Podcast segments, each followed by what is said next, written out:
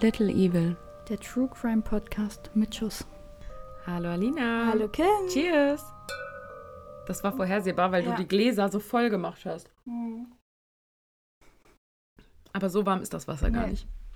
Alina Es hatte, geht. Alina hatte gerade Angst, dass sie warmes Leitungswasser in unsere Weingläser gezapft hat. Ja, weil irgendwie sind die Gläser auf einmal ähm, warm geworden. Ich weiß auch nicht. Hast du dir das im Geschirrspüler geholt oder aus dem Nein, Schrank? Schrank. Achso, hm, keine Ahnung. Hm. Es Hm. ist, wie es ist. Na klasse, jetzt doch das Lachen mit drauf. Ja. So, möchtest du von deinem. Ach so, falls ich das Lachen nicht rausgeschnitten habe, nicht wundern, wir machen einen zweiten Anlauf. Ja, genau. Möchtest du in unser Thema einstarten? Diesmal mit etwas mehr Elan, bitte. Genau. Erstmal hier eine Triggerwarnung, denn heute geht es um Rassismus und Mord an POCs. Äh, ich weiß nicht, wie es bei dir aussieht. Äh, Möchtest du nochmal sagen, was POC ja, ist? People of Color. Genau, Ja. weil ich glaube, so ein richtig politisch korrektes Wort gibt es dafür auch gar nicht. Ähm, deswegen, also wer damit Probleme hat, wer selber von Rassismus betroffen ist und sich das deswegen nicht anhören möchte, bitte einfach einmal diese Folge überspringen und dann könnt ihr danach die Woche wieder einsteigen. Wobei, bei mir könnt ihr theoretisch reinhören. Weil, Für mich greift die Triggerwarnung tatsächlich nicht, okay, weil wir haben uns ja auch bei der Folge so ein bisschen offen gehalten, Rassismus, Faschismus, Mhm. also auch so ein bisschen so den nationalsozialistischen Hintergrund. Und bei mir geht es tatsächlich eher um dieses politische, Mhm. nationalsozialistische. Also, ich bin gespannt. mhm. Ich bin gespannt. aber mein Fall wird sehr politisch angehaucht. Also, wenn euch Politik gar nicht interessiert, wirklich gar nicht, Meiner ist einfach nur wirklich traurig. Gut. Oder nicht gut. Dann, nein, ich, ich wollte gerade sagen, gut, dann steigen wir jetzt ein, aber wir fangen ja erst an mit dem Gesetz. Genau. Ne? Wir Genau. wollen erst hier alle noch den schön aufweckenden, coolen Jingle hören, bevor Oh Gott. wir uns deinen traurigen Fall Ja, anhören. stimmt, ich fange diesmal an, ne? Genau.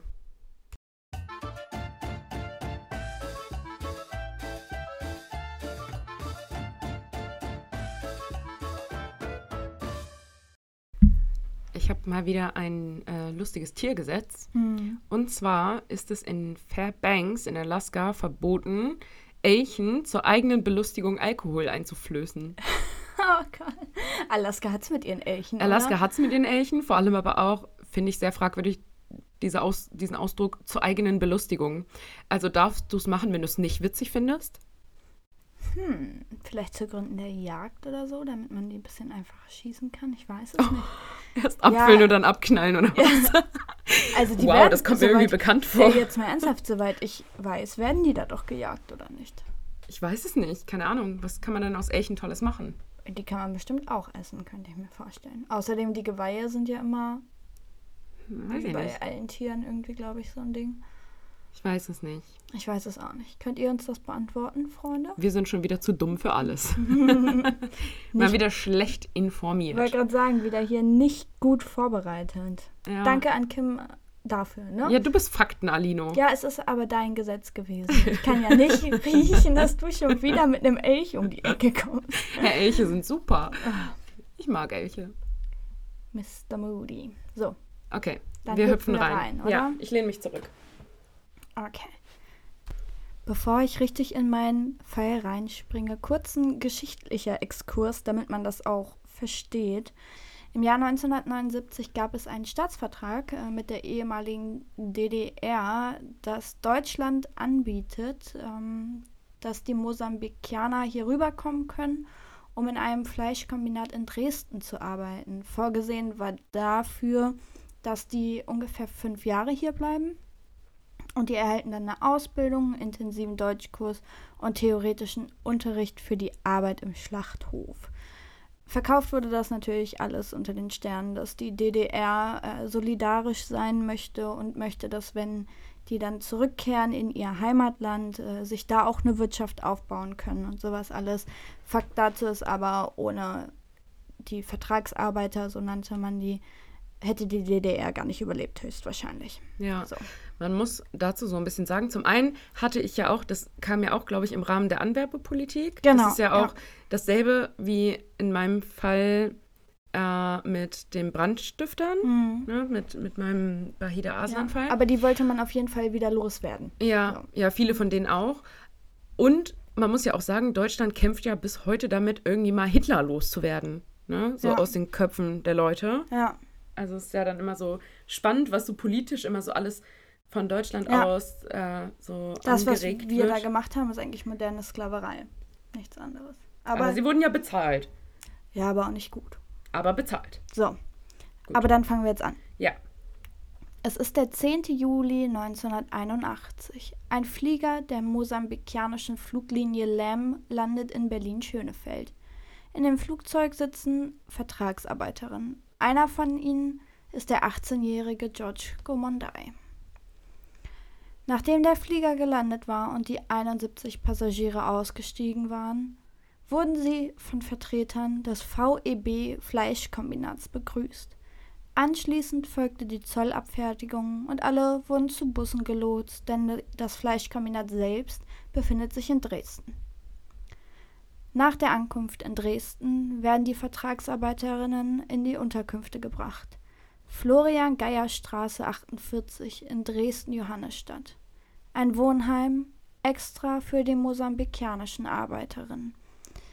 Sechs bis acht Kollegen teilten sich eine Wohnung mit zwei bis drei Zimmern.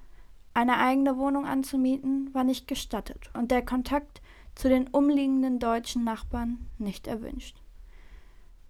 George lebte mit fünf weiteren in einer Dreizimmerwohnung im sechsten Stock.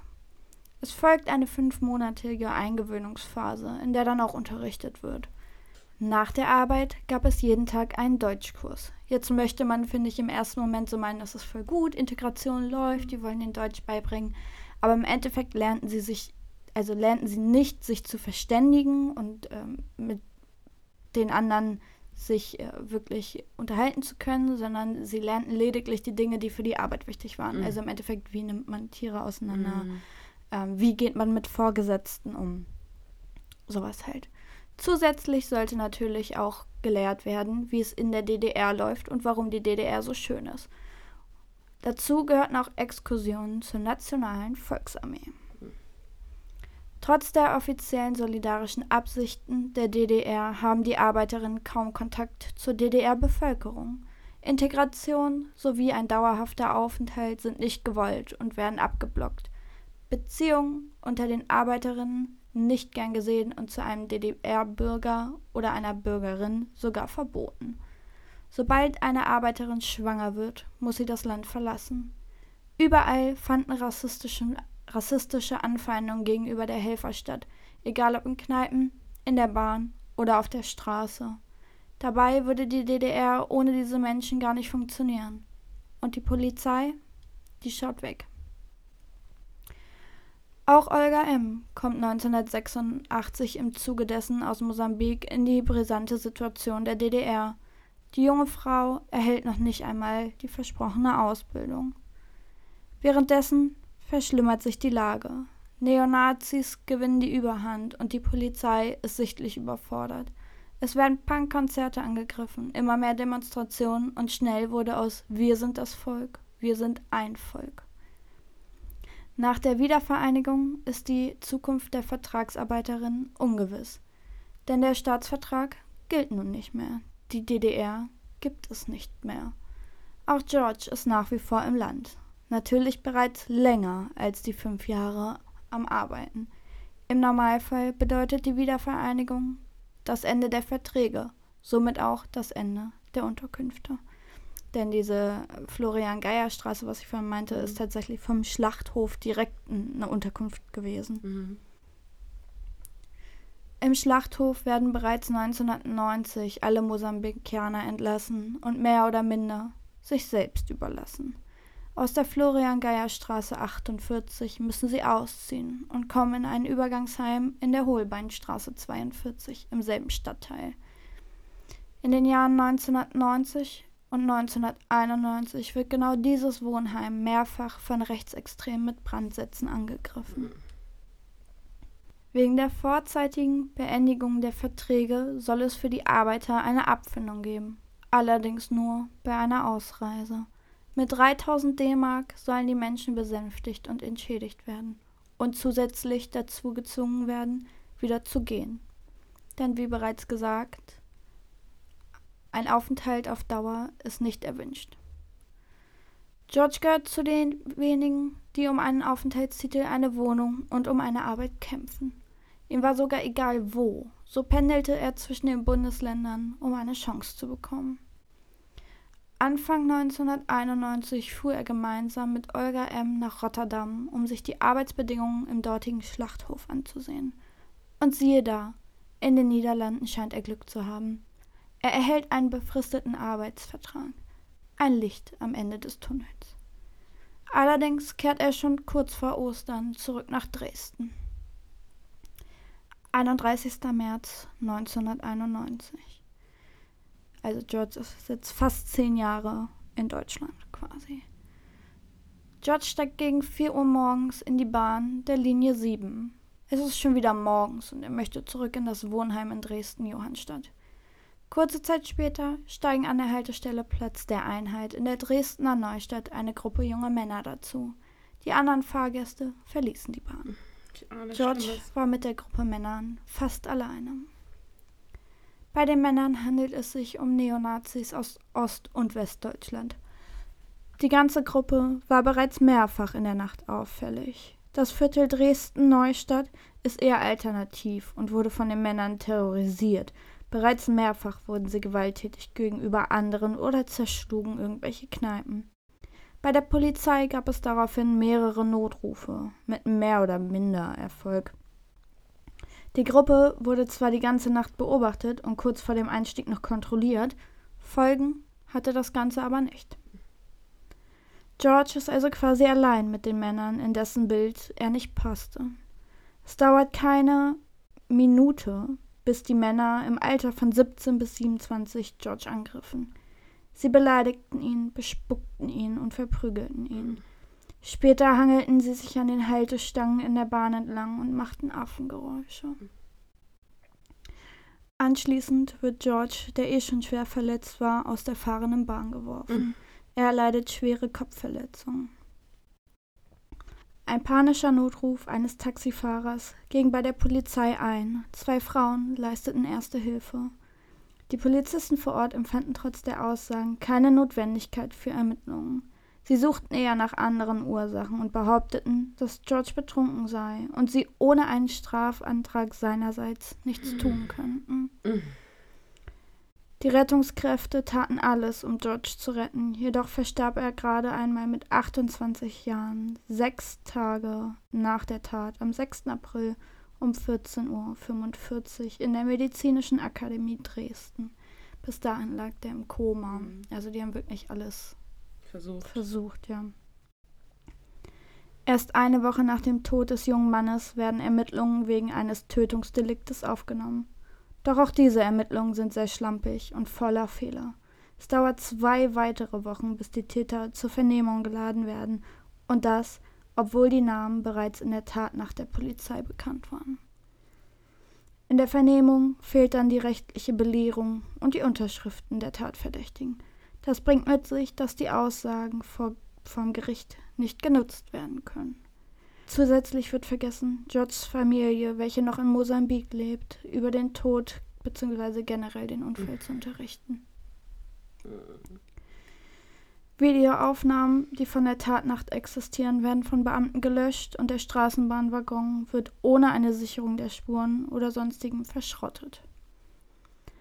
Währenddessen eskaliert die Situation in Dresden weiter. Ein organisierter Trauerzug für George wird von Neonazis gestört und generell gibt es mehr Anschläge auf linke Jugendliche oder Menschen mit Migrationshintergrund. Doch anstatt dass die Polizei durchgreift, schaut diese lediglich zu. Erst im Juni 1992 wird gegen drei der elf Täter Anklage wegen gefährlicher Körperverletzung und fahrlässiger Tötung erhoben.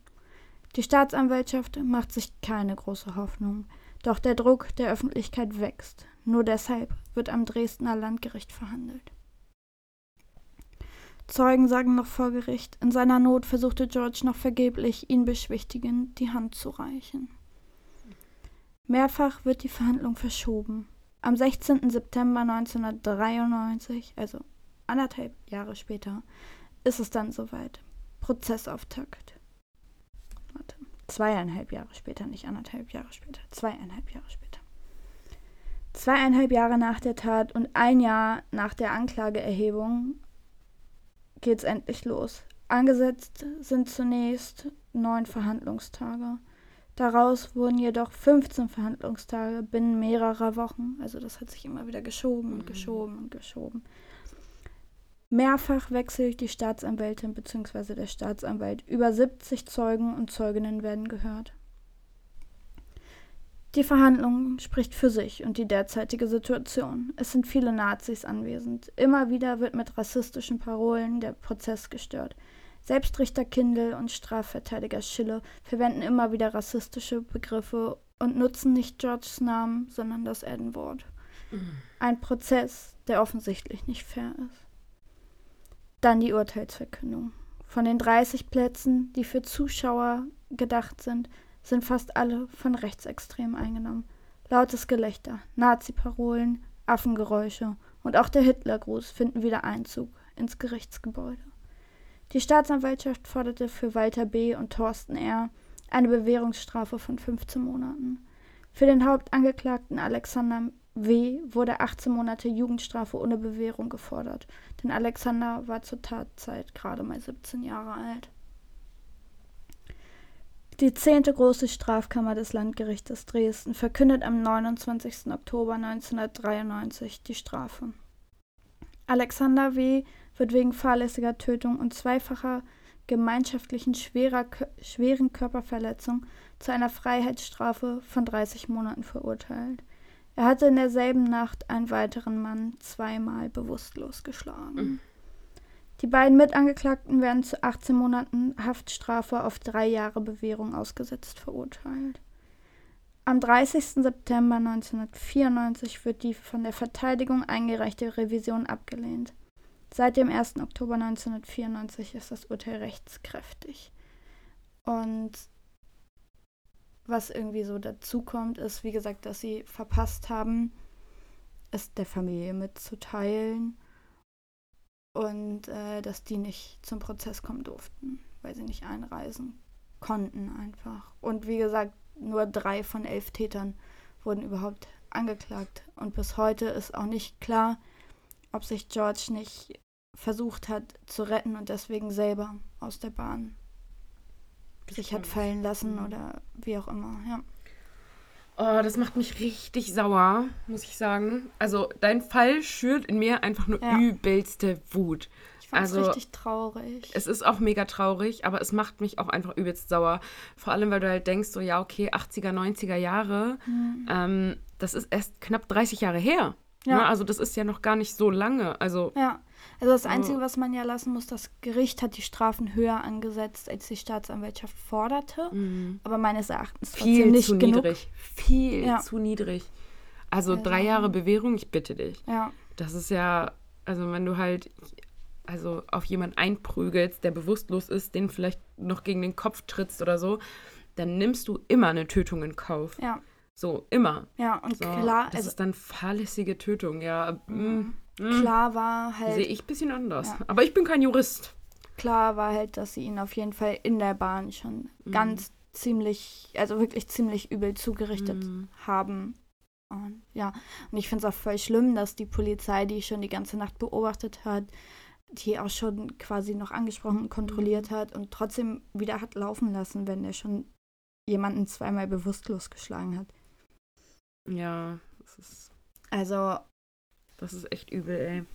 Das ist ziemlich traurig, ja, das mm. stimmt wohl. Macht keinen Spaß, dein Fall. Nee, und vor allem jetzt, wenn man.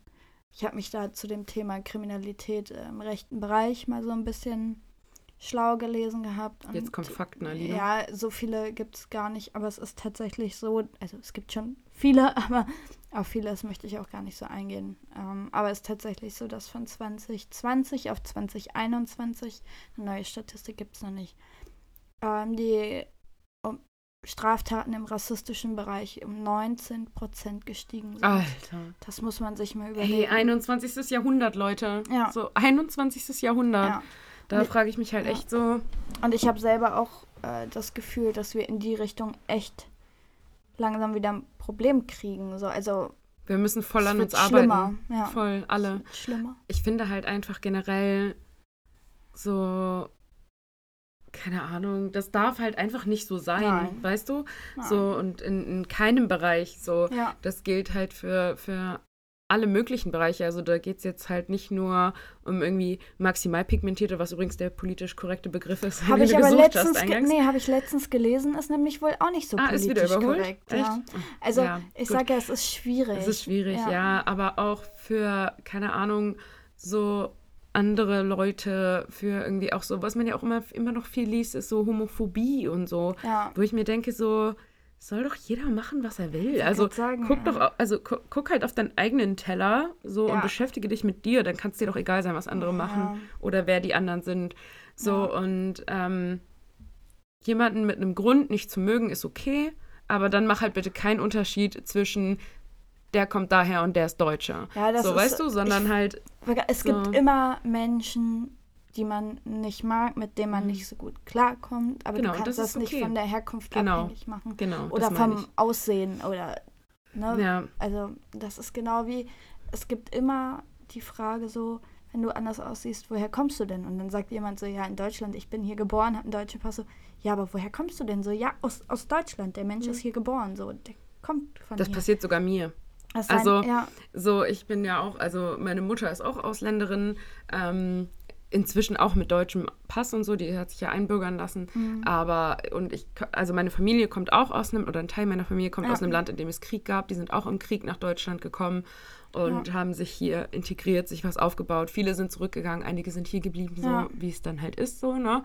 Und ähm, ich würde jetzt mal behaupten, also so, ich sehe jetzt gar nicht so arg ausländisch aus. Nö. Und trotzdem werde ich oft gefragt, so, woher kommst du und welche Staatsbürgerschaft ja. hast du? Wo ich denke so, okay, ich bin halt, die deutsche Sprache ist meine Muttersprache. Ja. So, ich, ich spreche nicht mal die ja. Landessprache meiner Mutter oder die Muttersprache meiner Mutter. Ähm, so, von daher, so, ja, ich bin Deutsche, ich bin Volldeutsche. Also ich habe beide Staatsbürgerschaften, weil meine Mutter sie noch hatte, als ich geboren worden bin. Und dann hast du die automatisch mitgekriegt damals noch. Aber nichtsdestotrotz so, ja, es passiert ja. sogar mir und dementsprechend will ich nicht wissen, wie es anderen ja. geht, obwohl genau, ich halt nur dunkle Haare und dunkle Augen ja, habe. So. Das ist genau wie immer die oh, Leute sagen so, nee, das ist aber gar nicht rassistisch, rassistisch, wenn du das und das sagst. So, ja, aber vielleicht sollte man mal die Leute, die es betrifft, befragen, ob mhm. die das mhm. verletzt oder nicht oder voll. wie auch immer. So. Also das verstehe ich. Also, man kann das doch nicht pauschalisieren. Einfach. Vor allem so, du kannst ja nicht sagen, was jemand anderes wie empfindet. Ja. So, ich meine, das ist immer subjektiv. Ja. So, und im Zweifel ist es halt einfach so, geh einfach mit jedem Menschen gleich um und dann hast ja. du nie ein Problem. Eben. Punkt. Na, es ist so, ne? Ja. Also, naja, gut. Dann wollen wir uns damit, glaube ich, jetzt aber auch nicht zu lange aufhalten und nicht Nein. so lange da noch drum diskutieren. Es kommt dein zweiter Jingle gleich. Freust du dich schon? Ich freue mich auf meinen Jingle, aber jetzt kommst du erstmal mit deinem ja. Todesfall. Robert Mayega 1969 bis 2016. Nach einem großartigen Tag beim Fischen mit Freunden schlug Roberts Glück um, als einer der gefangenen Fische so hoch sprang, dass er in Roberts Mund landete und seine Kehle herunterrutschte. Robert schaffte es noch zum Krankenhaus, doch er starb kurz vor, kurz vor der sofort angesetzten Notoperation. So. ähm, das ist richtig dumm. Jingle erstmal.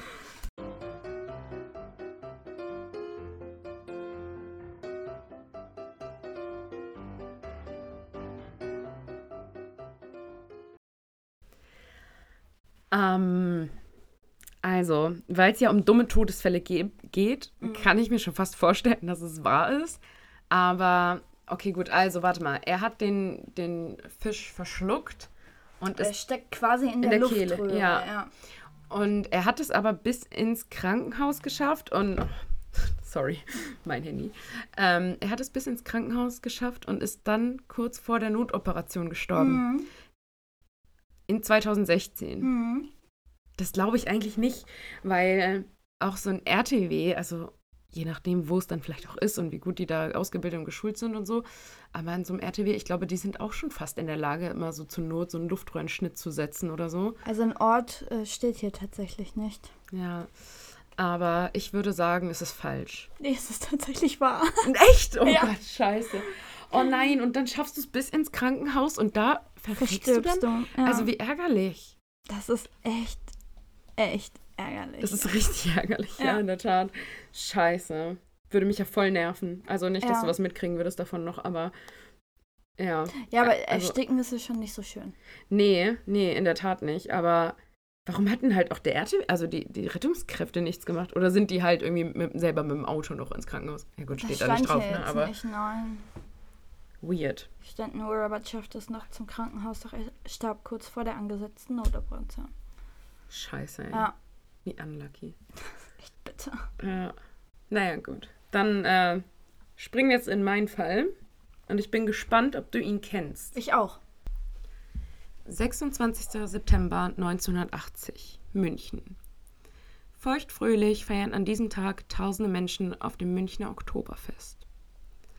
Es ist leicht bewölkt, ansonsten heiter, eine kühle Septembernacht.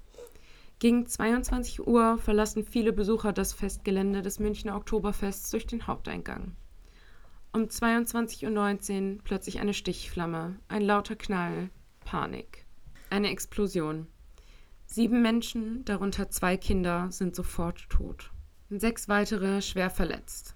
Auch darunter ein Kind.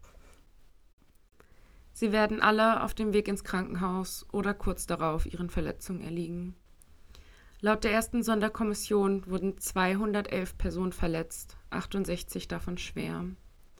Bei elf davon mussten Gliedmaßen amputiert, bei drei Organe entnommen werden. Elf weitere erlitten schwere Organschäden, sechs Brandverletzungen. Bei 20 wurde das Trommelfell beschädigt. 68 weitere Personen erlitten mittlere, 75 leichte Verletzungen. Also nur mal so als kurze mhm. Referenzmenge, wie groß diese Explosion tatsächlich war, dass so viele Menschen so schwer verletzt sind. Als die Rettungskräfte und die Polizei eintreffen, weiß noch niemand so genau, was eigentlich passiert ist. Zeugen berichten von einer Stichflamme aus einem Papierkorb. Sofort wird die Sonderkommission Theresienwiese mit rund 50 Beamtinnen gegründet. Bis zum nächsten Morgen wird der Tatort gesichert, Zeugen befragt, Lage und Zustand der Toten begutachtet und fotografiert und es werden Spuren aufgenommen. Für Sprengstoffexperten des LKA und des BKA, also Landeskriminalamt mhm. und Bundeskriminalamt, ist schnell klar, es war eine Bombe. Die aufgenommenen Spuren werden das schnell belegen und die Bombe wird rekonstruiert. Demnach bestand sie aus einer britischen Mörsergranate ohne Kuppe, in die eine mit Nitrocellulose gefüllte Druckgasflasche eines Feuerlöschers gesteckt worden war. Also auch ziemlich groß insgesamt mhm. von der mhm. Konstruktion her. Die Hohlräume waren mit 1,39 Kilo Trinitotolul, also TNT, ausgefüllt. Ja. Die Nitrocellulose erzeugte die Stichflamme vor der Explosion. Das TNT wurde jedoch durch eine Sprengkapsel gezündet, die nicht gefunden wurde. Aus der Obduktion der am schwersten zugerichteten Leiche schlossen die Beamten, dass der Mann, also der Tote, die Bombe mit beiden Händen nach vorn gebeugt gehalten hätte, als mhm. die Explosion stattfand. Mhm. Und Achtung, alle, die sensibel sind, einmal 15 Sekunden skippen, weil ihm Gesicht und Kleidung verbrannt worden ist und beide Arme abgerissen sind. Mhm. Der Zeuge Frank L. identifizierte die Leiche mit einem jungen Mann, der vor der Explosion einen Gegenstand in einem Papierkorb abgesetzt habe. Mhm. Also das hat er beobachtet. Der Papierkorb, aus dem auch die Stichflamme kam. In der Nähe der Leiche fand man einen deutschen Personalausweis und einen Studentenausweis. Gundolf Wilfried Köhler war sein Name. Schnell geriet Gundolf Köhler ins Visier der Ermittler. Man überprüfte ihn im NADIS, das ist ein Nachricht, also das NADIS steht für Nachrichtendienstliches Informationssystem und ist ein Informationssystem des Verfassungsschutzes vom Deutschen Nachrichtendienst. Und Treffer. Köhler war Anhänger des WSG, also der Wehrsportgruppe Hoffmann. Darüber sprechen wir gleich noch. Und die WSG war dem Verfassungsschutz bereits als rechtsextreme Organisation bekannt, die gegründet worden ist unter Karl-Heinz Hoffmann.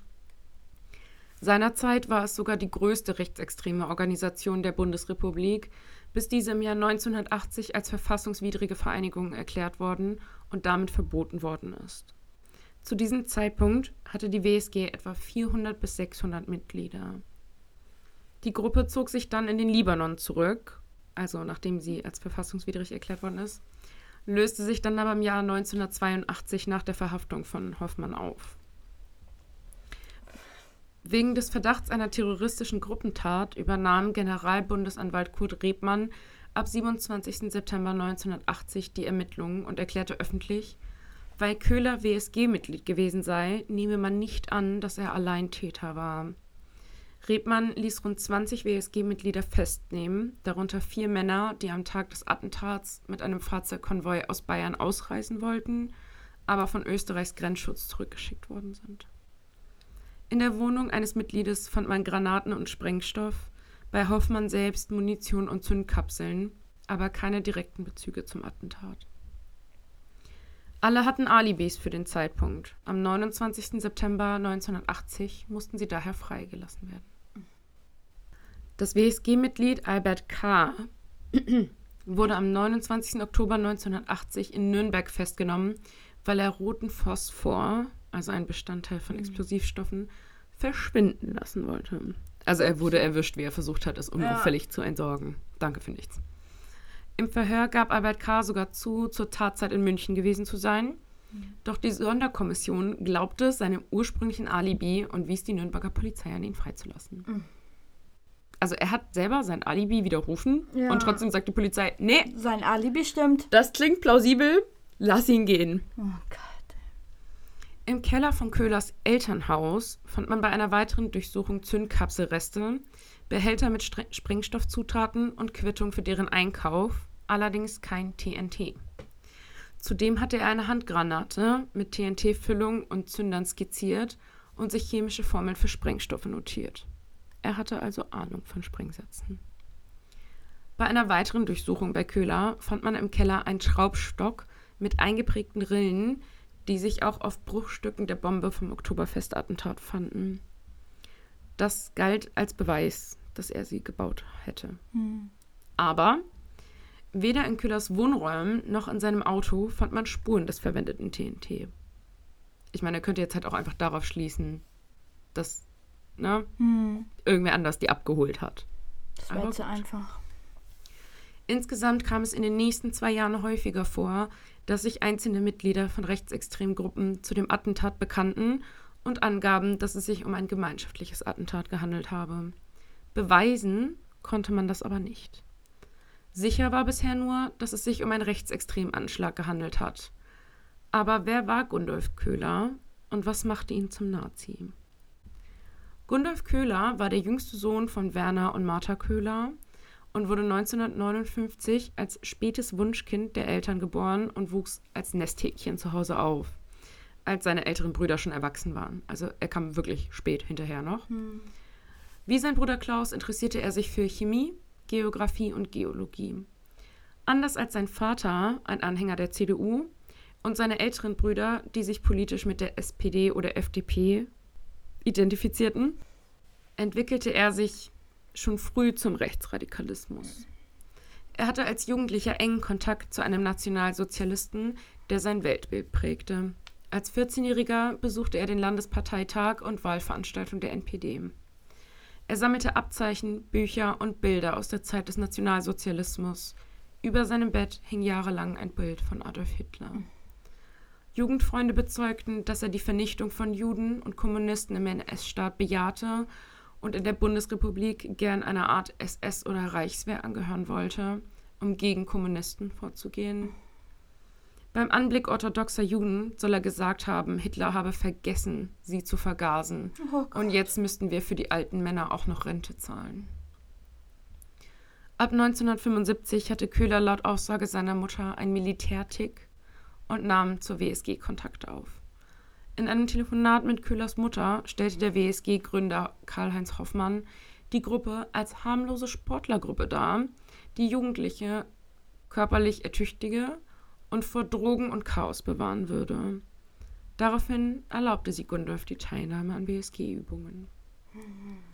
Nach Aussagen der WSG-Aussteiger Arndt Heinz Marx und Ralf Rössner vom Juli 1981 nahm Köhler im Juli 1976 an einer Übung in Heroldsberg teil, dem damaligen Wohnort von Hoffmann.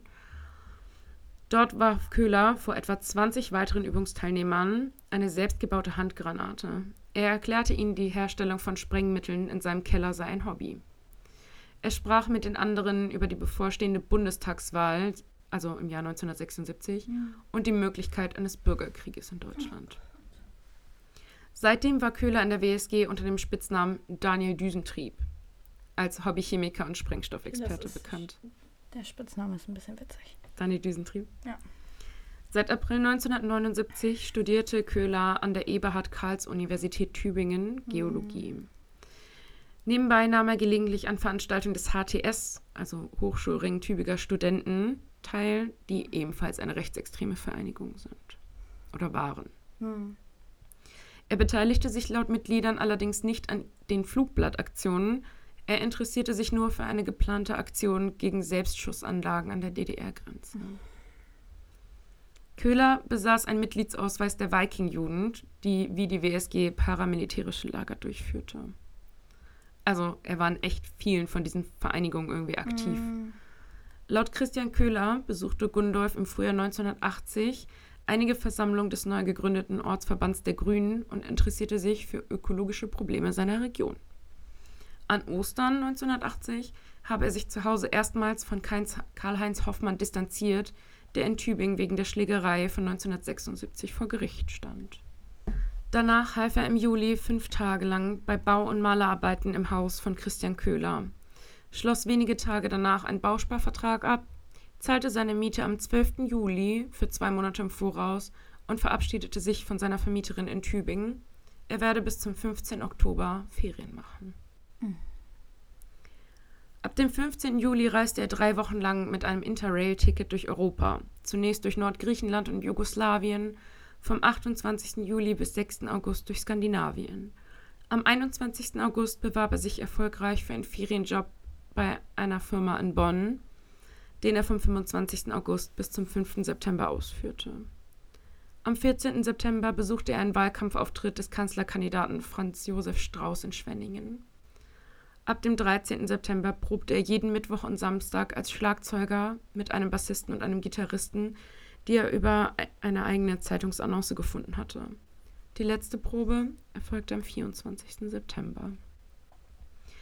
Ziemlich erfolgreich gaukelte er seinem Umfeld vor, eine richtige Richtung einzuschlagen, sich vom Rechtsextremismus zu lösen. Am 25. September abends besuchte er in einer Volkshochschule einen Vortrag des Historikers Heinz Lörcher zum Thema Vernichtung durch Arbeit, Konzentrationslager in Baden-Württemberg. Mhm. Am Mittag des darauffolgenden Tages fuhr er mit dem Pkw seines Vaters nach München zum Oktoberfest, auf welchem er den größten rechtsextremistischen Anschlag der Geschichte der Bundesrepublik Deutschland beging. Man befragte das Umfeld von Köhler und stieß auf zwei Kommilitonen und Freunde von ihm, Max G. und Peter W. Ihnen hatte Köhler sogar von seinen Plänen erzählt, insbesondere von einer Wahlbeeinflussung durch Terroranschläge, die man den Linken in die Schuhe schieben könne. Also er hat halt mhm. quasi dieses Attentat im politischen Sinne geplant, um die rechte Macht wieder ein bisschen stärker zurückzuholen. Er nannte hochrangige Politiker als Anschlagsziel und von einem Anschlag auf den Wiesen. Max G. teilte dies der Polizei auch mit, obwohl Peter und er vereinbart hatten, nichts zu sagen, aus Angst, selbst ins Visier zu geraten. Peter W. hingegen erzählte von einer unerfüllten Liebe, einer durchgefallenen Uniprüfung und den damit entstandenen Frust bei Köhler, der Anschlag müsse das Ergebnis einer persönlichen Katastrophe sein, so hm. Max K. Während der Aussage von Max, Max G., ich habe eben Max mhm. K. gesagt, ne? Es tut mir leid. Während der Aussage von Max G. Glauben geschenkt wurde, so hielt man die Angaben von Peter für die Worte eines psychisch Erkrankten. Mhm. Man vermutete also als erstes einen rechtsradikalen Anschlag, ruderte damit aber schnell wieder zurück. Köhler habe wahrscheinlich aus einer schweren persönlichen Krise und oder aus übersteigertem Geltungsbedürfnis herausgehandelt.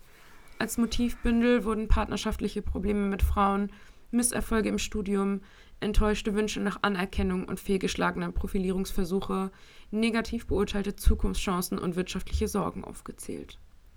Die Ermittlungen wurden eingestellt, weil der Bombenleger tot war. Eine Beteiligung der WSG und Mittäter nicht ermittelt.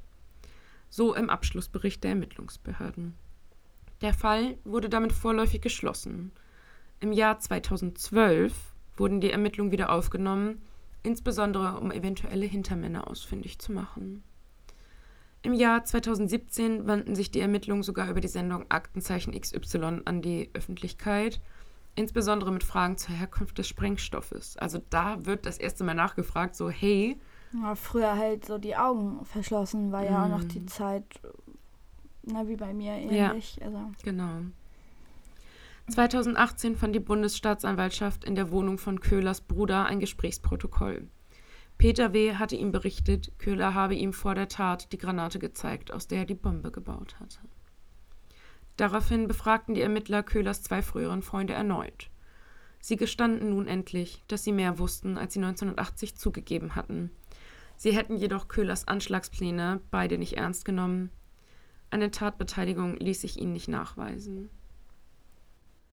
Am 7. Juli 2020 stellte der Generalbundesanwalt Peter Frank die Ermittlung endgültig ein. Der Beschluss hielt fest, dass Köhler aus rechtsextremer Motivation heraus handelte. Immerhin. Das folgte aus seinen Kontakten zu rechtsextremen Kreisen, seinen Aussagen zur möglichen Wahlbeeinflussung kurz vor der Tat und dem Wunsch nach einem Führerstaat nach nationalsozialistischem Vorbild. Oh Gott, ey. das ist doch alles krank. Ja, vor allem, ich finde es interessant, dass wir, wir sind ja grob in derselben Zeit und dass so die Ermittlungsarbeit der Polizei tatsächlich in beiden Fällen sehr ähnlich abgelaufen ist. Ja, auch. So ein bisschen so. Augen verschließen. Genau. Wenn ich dich nicht sehe, siehst du mich auch nicht. Ja. Ne? So. Auf jeden Fall. Irgendwie eine Erklärung suchen die nichts mit Rechtsradikalismus oder ähnlichem zu tun ja, hat. Ja, eben. Und mit diesen so, oh Gott, wir müssten ja diese ganze Vereinigung hochnehmen und dann war er noch da Mitglied und da Mitglied. So ein bisschen so als, ist mir ein bisschen zu viel Aufwand. Der war verrückt. Mhm. Der hatte Probleme und deswegen hat er eine Bombe gezündet. Mhm. Aber man darf halt also. halt nicht vergessen, das war natürlich noch eine andere Zeit. Das ist keine Rechtfertigung oder ähnliches. Ich glaube, da war es aber der Gedankengang noch normaler. Mhm. Dieses eher rechts eingestellt. Ja. Das ist nicht gut, so um Gottes Willen. Ne? Es gab ja auch den Fall, das weiß ich aber gar nicht in welchem Jahr das war, wo in der Polizeizelle der eine Mann verbrannt ist. Mhm. Ich mir auch ja, dachte, auch noch nicht so lange her. Ja, ja ich glaube, um die 20 Jahre her oder so. Aber trotzdem, so lang mhm. ist es jetzt nicht. Ne? Wo ich mir denke, boah, das kann doch alles nicht wahr sein. Und ähm, vor zwei Jahren oder so war das ja, wo so starke Vorwürfe gegen die Bundeswehr waren, wo ähm, da auch herausgeworfen wurden, mhm. weil sie mhm. eben rechtsradikal sind und das auch klar geäußert haben. Mhm. Und ich glaube, bei der Polizei gab es doch auch was, aber nicht in unserer. Bin ich mir aber jetzt nicht sicher, wann das war. Ja, ist, also es kommt immer wieder vor, ne? Ja. Guck dir jetzt hier den Fall an mit, ich habe seinen Namen vergessen mit diesem Polizisten in Amerika. George Floyd. George Floyd. Ja, mhm. ja und der ist ja, also. Ist ja jetzt auch US noch top aktuell ja, quasi. Die USA ja. ist nochmal deutlich schlimmer, wirklich mhm. schlimm, was die da machen. Also wirklich schlimm. Ja. Das werde ich auch nie vergessen, als wir, ähm, ich glaube, in der neunten oder zehnten Klasse mhm. auf einem, ich war auf einem Gymnasium, das früher eine Mädchenschule war, also mhm. immer noch im Zooviertel. So, mhm. ne? Man kann sich ungefähr vorstellen, was für eine Schule einen da erwartet. Und wir hatten die Möglichkeit für einen Schüleraustausch mhm. nach South Carolina. Mhm. Und ich werde nie vergessen, wie unsere Englischlehrerin da saß und halt gesagt hat, ja, bewerbt euch, wenn ihr Lust habt. Aber, aber ich möchte euch sagen, da leben viele Schwarze. Ja. So, wo ich dachte. Und? So, hä? Hä? Ja. Hä? Also, hä?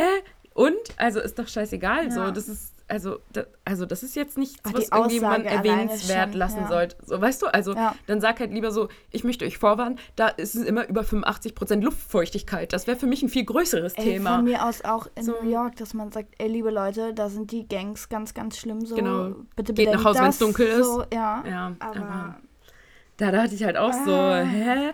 Und das ist, ich meine, dass ich jetzt irgendwie in der 9. oder 10. Klasse, so, das ist noch nicht so lange her. Zehn Jahre? Vielleicht? Ja, schon ein bisschen länger. Oh, aua.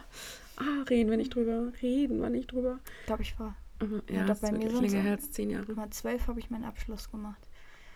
Naja. Ja, ich habe 2013 Abi gemacht. Ja, ja, ist schon ein bisschen her. Wobei, nee. hä? Ach, keine Ahnung, ist ja jetzt auch egal. Ja. Also, ähm, ja, ist auf jeden Fall ja noch nicht so furchtbar lange her, oh, das dass sowas so dann trotzdem noch fällt, ne? Ja, und ich verstehe auch nicht, dass man. Also es gibt ja immer noch so eine Organisation, ähm, die ich sag mal ja Nazi-Jugend ranzieht und dann auch wirklich mhm. so militärische Operationen nachspielen und was. Oder ja, das haben die ja auch gemacht. so. Genau, es, mhm. es gibt das immer noch. Man ja. möchte es nicht glauben, aber es gibt das immer noch. Ja. Wo ich mir immer denke, boah, Leute, also irgendwie muss man es doch langsam mal merken. Ja, oder? ich glaube auch ganz los wirst du sowas wahrscheinlich nie. Es gibt immer ja. Personengruppen, die ein bisschen andere Gedanken haben. Also ja. ich meine, Querdenker, wow, ja. wow. Ne, Leute, die sich da hinstellen und sagen, ich fühle mich im Lockdown wie Anna Frank, also den möchte ich halt auch gerne mal nachts im Dunkeln auf der Straße treffen. Spaß. Wie hieß sie? Äh, Sophie Scholl. Ja, nee, das so. meine ich, wie hieß sie denn? Aus Bielefeld und Ach so, ich bin boy, Sophie Scholl. Keine Ahnung, was? ja, ich weiß es nicht mehr. Ich fand es einfach nur dämlich. Was? Also ich habe das gesehen und dachte so, oh mein Gott. Und wo hat sie es gesagt? Natürlich in Hannover. Oh, stimmt, ja. Aber Kacke. richtig gut, äh, da gab es äh, einen Ordner, der hat tatsächlich die Weste hingeschmissen, die Weste hingeschmissen ja. und gesagt, bei so einer Scheiße. Arbeite ich nicht. Arbeite ja. ich nicht. Das ja. fand ich auch cool. Das Video habe ich auch gesehen. Gut, ja. Wir gucken mal, ob wir das Video finden. Vielleicht können wir es euch in, die, in die Story posten. Aber das war auf jeden Fall, das fand ich echt geil ja. von ihm. Dass er so die Weste nimmt, schmeißt ihr das auf die Bühne und sagt so, nee, also so eine Scheiße muss ich mir echt nicht ja. anhören. Und dann hat sie doch auch noch angefangen zu heulen. Ja, das, so stimmt. das war super. Sie hat dann nicht weitergeredet, sondern ist gegangen, ja. Ja, sie hat dann geweint und dann ist sie von der Bühne gegangen, ja. Ja.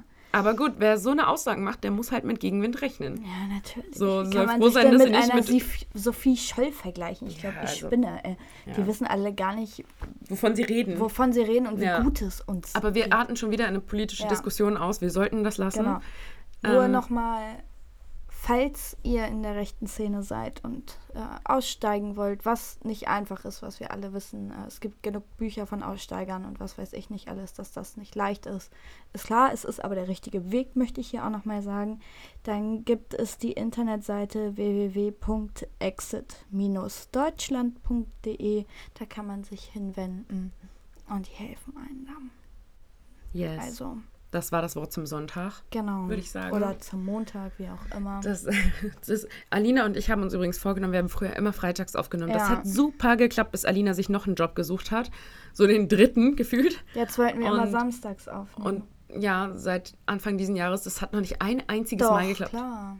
Die erste, das erste Mal, ja. okay, ja, und danach nie wieder. Ja, danach wurdest du geimpft jetzt und einmal war ich krank. Was willst du machen? Ja, Nächste gut. Woche Samstag wenn meine geht Augen dann mitmachen. Auch nicht. Genau. Nee, geht, bin ich bei Mama.